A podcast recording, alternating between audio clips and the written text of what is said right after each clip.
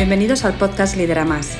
Soy Irene Ruiz y te voy a hablar de cómo conseguir bienestar laboral a través de la inteligencia emocional y social y de la mejora continua. Arrancamos.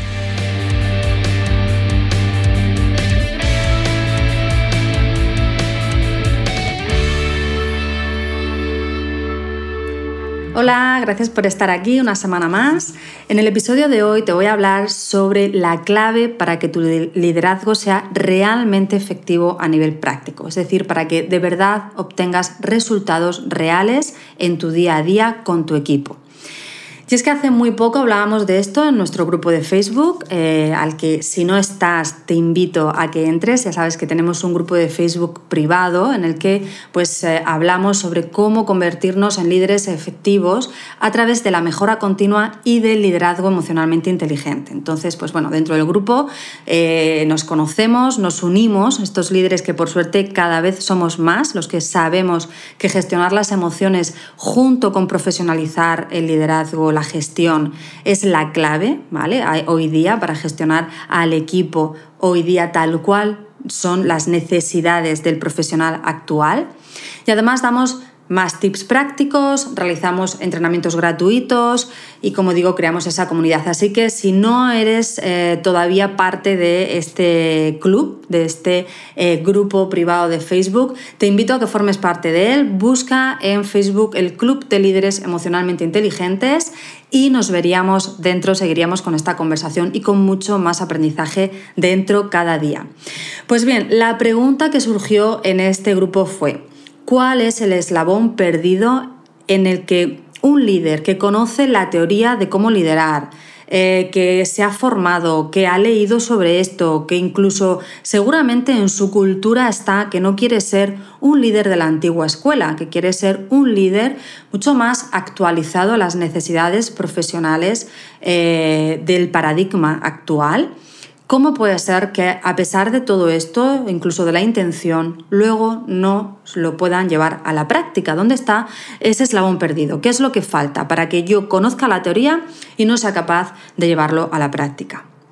Bueno, efectivamente la formación es importante. Yo he trabajado con líderes de equipo con carencias formativas, tanto a nivel de gestión del día a día como a nivel de gestión de equipos y la verdad es muy frustrante para aquellos que queremos aprender, que nos gusta ser eficientes en nuestro trabajo, que eh, queremos aportar y formar parte del crecimiento de la empresa.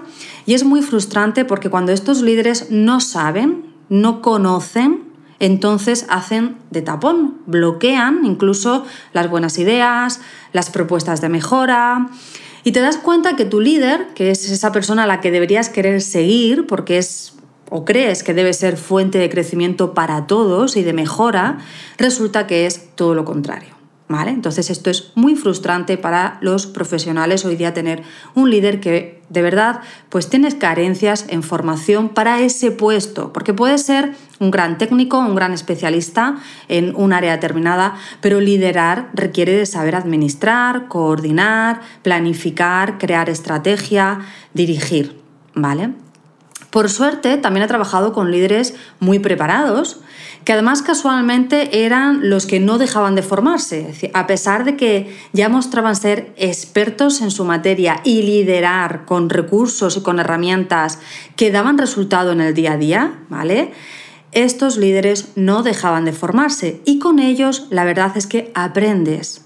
Sientes que formas parte de esa eficiencia que estás observando en los números cada día, que formas parte de esa mejora, que estás aportando valor. Y es ahí donde quieres estar como profesional, porque sabes que es un lugar del que te nutres cada día. Y esto que me ha pasado a mí, el querer formar parte de un equipo eficiente, eh, de un equipo en el que se valora tu aportación diaria y la de los compañeros, que sigues a tu líder desde una relación de respeto y escucha mutua, en la que yo aprendo de mi líder, pero también él aprende de mí. ¿Vale? Y, todos estamos aquí aportando valor y aunque jerárquicamente eh, las funciones sean distintas, a nivel humano nos estamos tratando con ese respeto y esa igualdad, ¿vale?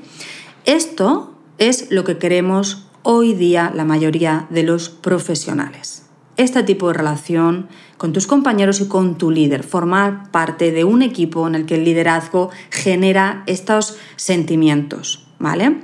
Entonces, si esto es lo que queremos, la mayoría de los profesionales, ¿por qué no se da aún en el liderazgo? A pesar de que puede ser que tú como profesional y líder también quieras ese tipo de líder para ti. Porque si no eres el propietario, pues tendrás tus propios directivos, tus propios eh, líderes a los que debes seguir y quizá tú mismo o tú misma digas, es que yo quiero este tipo de liderazgo más actualizado a mis necesidades. ¿Vale? Que, me escuchen, que me valoren, eh, que me aporten valor, que, que haya ese punto de reto que me motiva, ¿vale? Y siempre, por supuesto, ese respeto ¿vale? Entonces puede ser que incluso tú mismo quieras ese liderazgo, que no quieras ejercer un liderazgo, como decíamos, eh, de la antigua escuela, que hayas leído, que te hayas formado, que eh, hayas podido eh, realizar cursos en gestión de equipos, en comunicación y que sin embargo la práctica no te resulta fácil. Llevar toda esa teoría a la práctica y poner en marcha aquel tipo de liderazgo que tú mismo o tú misma querías, eh, querrías recibir, puede ser que no te esté resultando nada fácil. ¿Dónde está entonces ese eslabón perdido que preguntábamos eh, y que comentábamos en nuestro grupo de Facebook entre los distintos líderes que formamos parte de él? Bueno, pues ese eslabón perdido entre, como digo, conocer la teoría y llevarlo a la práctica es principalmente la falta de autoliderazgo y sobre todo y más concretamente la falta de gestión emocional propia. Como líder, cada día te relacionas con tus propias emociones, con tus propios miedos, pues por ejemplo, ante el error, la toma de decisiones, la opinión de tu entorno laboral, ¿vale? Bien sea de qué opinan de ti como líder tu equipo, tus compañeros, los directivos de los que dependes o incluso tus clientes, ¿vale? Es decir, que tú como líder cada día, sea más consciente o seas menos consciente de ello, sientes ciertos miedos que marcan tus conductas. Porque esto es así, porque nuestras emociones nos llevan a conductas. Y si yo gestiono las emociones y elijo las conductas, podré dirigirme hacia unos resultados deseados, pero si no gestiono esas emociones, y vivirlas las voy a vivir sí o sí, ¿vale? Porque forman parte de eh, nuestra manera de afrontar el mundo, de nuestra biología. Si no gestiono esas emociones cuando aparecen, entonces reacciono, no tomo el control de las conductas y es cuando puede ser que me eh, comporte de una forma que no me traiga los resultados deseados y que no me dé esa imagen de líder que quiero tener y por la que me estoy esforzando, como digo, incluso aprendiendo, leyendo, formándome. Vamos a verlo con un ejemplo. Si yo como líder tengo miedo al qué dirán, cuando, por ejemplo, eh, me equivoco, ¿vale? Eh, tengo miedo a, a reconocer mis errores, ¿vale?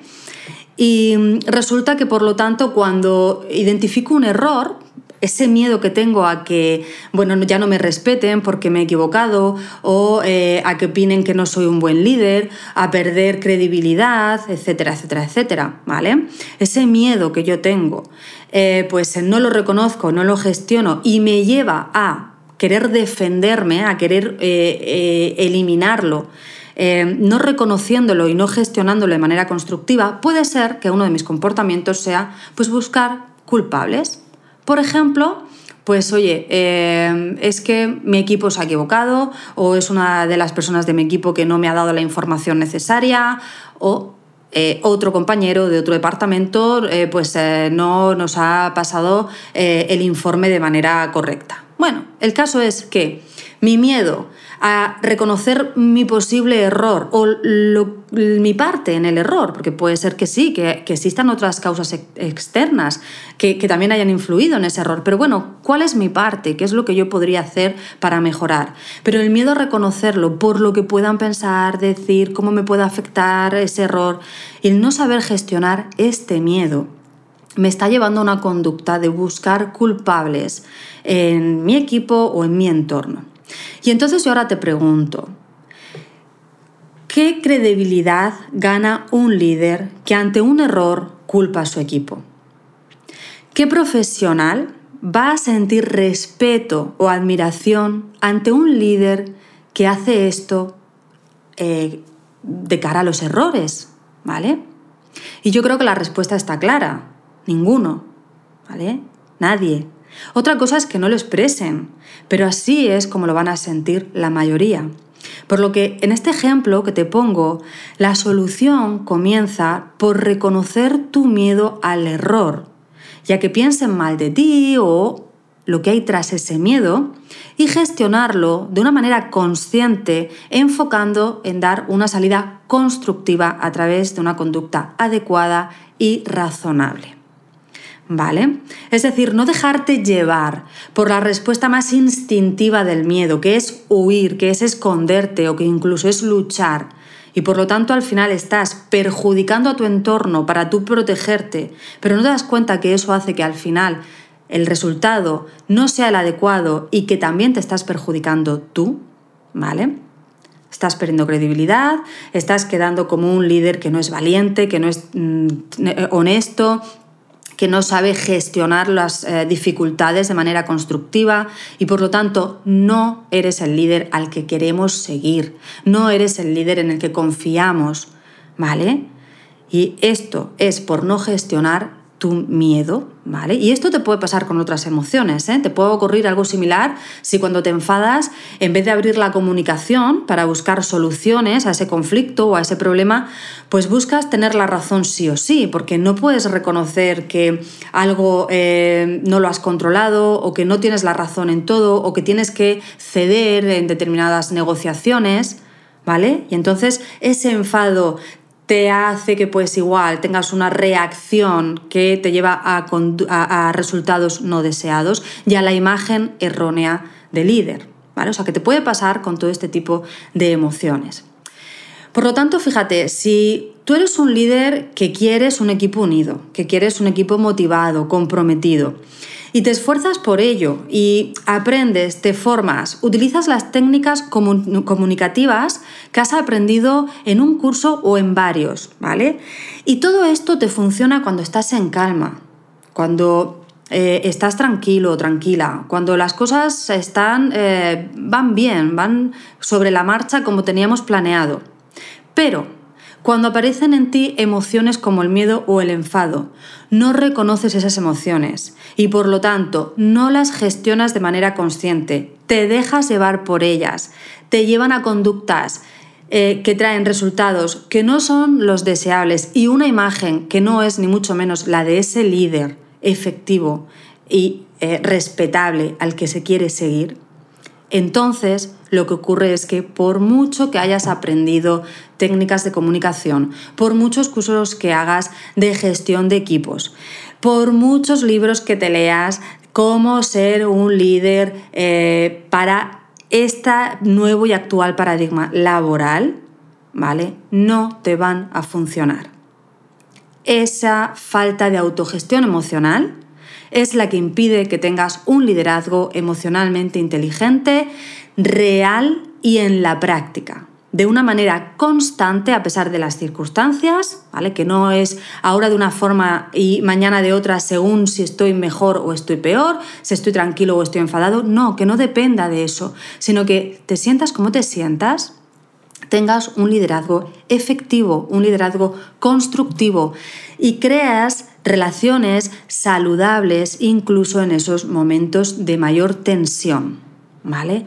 Esa es la idea que quiero que te lleves hoy. El eslabón perdido que tienes que conseguir para que te funcione todo lo que aprendes sobre gestión de equipos y relaciones laborales es tu autoliderazgo. Y concretamente yo te diría más que empieces por tu gestión emocional. Ese es el primer paso para que todo lo demás te funcione. Por eso yo siempre digo, la formación es genial, yo soy de las personas que me encanta formarme y no dejo de formarme y no dejaré de formarme. Creo en esa formación continua y en todas las posibilidades que puede eh, traerte el no dejar de formarte. Pero también hace muchos años que me di cuenta que hay formaciones que son informativas Y hay formaciones que son prácticas, que son las que consiguen cambios reales, que son las que te llevan a desarrollar habilidades. Porque las habilidades no dejan de ser ese resultado final de un aprendizaje que hemos llevado a la práctica de manera constante. ¿Vale? Y es ahí donde vas a obtener resultados verdaderos en la práctica. Por lo tanto, elige esas formaciones que no solamente te cuentan cómo tienes que dirigir al equipo para que esté comprometido, qué tipo de palabras, de frases, cómo comunicarte, no, sino que además te acompañan a llevarlo a la práctica en tu día a día. Porque ahí, ahí, en llevarlo a la práctica y en enfrentarte tú a tus miedos y a tus eh, enfados y a esa tensión y a esas emociones que van a aparecer en la práctica, ahí es donde vas a conseguir resultados. Así que hay muchos eh, cursos, hay muchos másters, hay eh, muchas formaciones hoy día para la gestión de equipos, para el liderazgo, para gestionar departamentos, áreas, empresas. Pero, muy importante, tenemos que comenzar por la propia autogestión emocional, por el propio autoliderazgo, por ser capaces de automotivarnos, de eh, trabajar nuestra autoconfianza, de crear serenidad ante los retos, de saber desarrollar una actitud proactiva para construir soluciones y cuando yo como líder soy capaz de hacer todo esto, ya lo he integrado en mí. Entonces podré liderar de una forma muy efectiva a mi equipo, a mi entorno laboral y además podré crear ese clima emocionalmente saludable en el que yo consigo un equipo comprometido, cada vez más eficiente. Bueno, pues resumiendo en una sola frase, la idea que quiero que te lleves hoy es el eslabón perdido entre la teoría, lo que sabes, lo que has aprendido, y la práctica, tus resultados en cuestión de liderazgo está en el autoliderazgo y en la gestión emocional. Por lo tanto, tu primer paso es comenzar por desarrollar habilidades de gestión emocional. ¿Vale? Y Llegados a este punto, aprovecho para decirte que a finales de enero, del 25 al 29 de enero, vamos a realizar un entrenamiento gratuito de 5 días para aprender precisamente esto que estamos hablando, el paso a paso de cómo convertirte en un líder emocionalmente inteligente que consigue un equipo eficiente incluso en tiempos de incertidumbre, incertidumbre y de tensión. ¿Vale? Así que si quieres eh, dar este primer paso, si quieres profundizar más en este eslabón perdido del que te estoy hablando y quieres formar parte de este entrenamiento, entra a etie.es y suscríbete en el entrenamiento gratuito de 5 días o bien busca en Facebook ese grupo del que te hablaba al inicio, eh, Club de Líderes Emocionalmente Inteligentes, accede al grupo yo espero verte dentro, es en este grupo en el que vamos a realizar el entrenamiento, así que ya te digo, búscalo, te veo dentro y nada más por esta semana. Gracias por escuchar este podcast y hasta el próximo episodio. Un abrazo.